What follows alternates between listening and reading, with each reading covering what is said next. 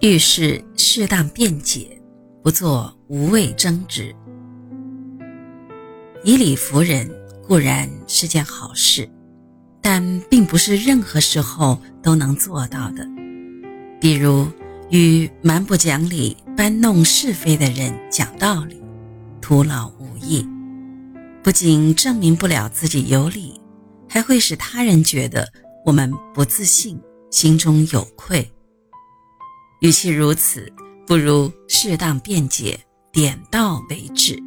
不去进行没有意义的争执，只要问心无愧，流言总会止于智者。洛克菲勒从事的石油行业，当时是一个新兴行业，一切都在摸索中。为此，洛克菲勒在其得到他人推崇的同时，也受到了广泛的批评和指责。面对反对者，他总是显得沉默寡言，偶尔以三言两语为自己辩解一下，不会与不理解他的人做无谓的争执。洛克菲勒的这种做法无疑是正确的，也是非常值得我们学习的。俗话说：“解释就是掩饰，掩饰就是事实。”这句话虽然有些片面。但也有一定的道理。有时候理并不是说出来的，在没有确切证据的情况下，说的越多，错的就越多，甚至在别人的眼中，这正是你心虚的表现。所以在遇见问题的时候，有适当的辩解就可以了。再多的话，也只是无谓的争执。不会对现实有一丝一毫的帮助，在这一点上，洛克菲勒做得很好，这给他的事业带来了很大的帮助。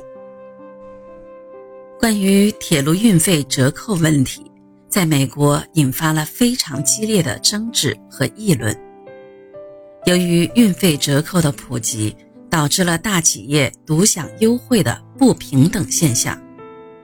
随着运费折扣的推出，铁路公司大力修建铁路，以谋取更多的利益。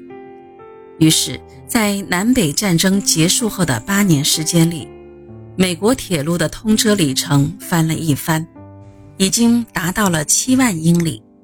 由于固定成本的增加，铁路公司面临着严重的负债问题。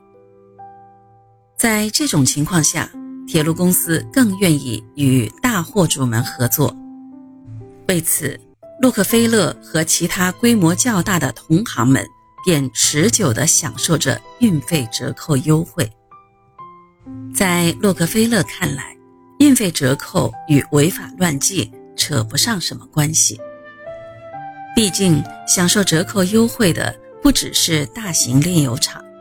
其他的中型甚至是更小型的炼油厂也能享受，唯一不同的是，洛克菲勒的公司享受的折扣最多，享受折扣的时间也最长。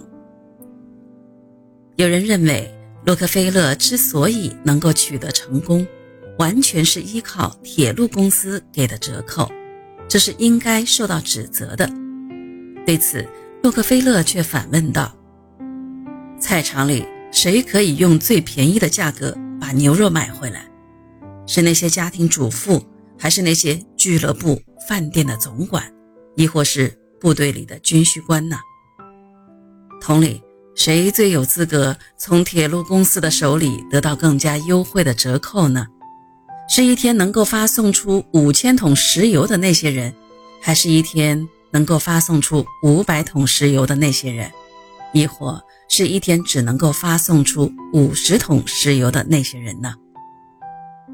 洛克菲勒强调，标准石油公司并不是靠运费折扣来牟利的。他说：“长久以来，大家一直纠缠着有关折扣和退款的问题，但是我们标准石油公司的人心里明白，大众的舆论受到了错误的引导。”我们明白所有的利润都是从哪里来的，但如果将自己获利的秘诀告诉大家以及我们的竞争对手，那就是非常不明智的做法了。话又说回来，早在洛克菲勒从铁路公司获得第一次运费折扣以前，宾夕法尼亚铁路公司已经进行了很多次这样的交易。洛克菲勒说道。在各种行业的运输业务中，这样的做法是很普遍的，绝对不是仅有石油行业一家。为了与铁路公司更好的合作，洛克菲勒的公司还投入了巨额资金建设运输辅助设施，比如仓库、货台、车站等等。由于他的积极配合，再加上发货量大、发货频繁。铁路公司从他这里赚取的利润，往往高于那些宁愿支付更高运费的零散客户们。为了保证发货量，洛克菲勒顶着煤油需求量下降的巨大压力，使自己的炼油厂坚持满负荷运转，继续大批量的生产。可见，他为了争取运费折扣，的确付出了一定的代价。如果铁路公司对所有货主们都实行一致的运价，洛克菲勒自然会觉得不公平。关于运费折扣是否要开诚布公，洛克菲勒说道：“除了白痴以外，谁都不愿意公开做这件事。将军们也不会随意将作战计划公开，以免被敌人知晓，造成无可挽回的败局。”到了一八七零年前后，在多方人士的努力下，铁路收费必须公平的法令终于通过了。铁路公司彻底终止了运费折扣。不过，政府相关部门并未及时纠正这种行为，洛克菲勒赚得金波满满。在应对运费折扣问题的整个过程中，洛克菲勒并没有去争执。而总是以辩解的方式去引导反对者的思维，以反问或假设的方法证明自己的正确。即使有人不信，但道理摆在那里，只要问心无愧，迟早有人会明白。在面对各自的利益的时候，人们总是习惯于站在自己的立场上考虑问题，认为别人是错误的。在这种情况下，纵使你真是对的，那也很难让别人信服。如果在这时采取争执的方式来解决问题的话，无疑会使问题变得更加糟糕，因为这样会让别人觉得自己是处在一种被逼迫的情况下，会不自然地生出一些逆反心理。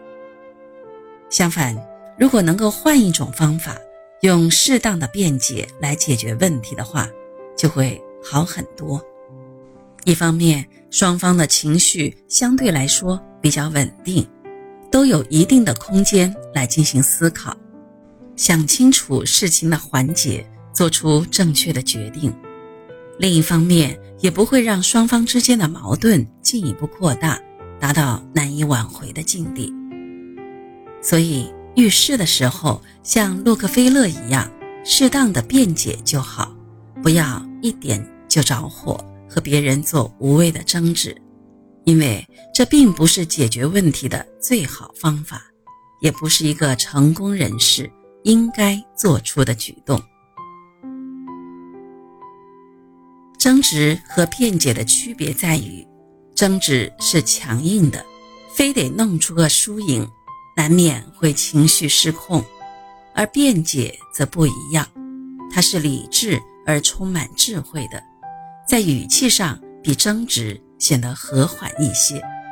要想让他人改变自己来迎合我们的观点，需要一个过程，以辩解的方式向对方讲明道理即可，不求尽如人意，但求。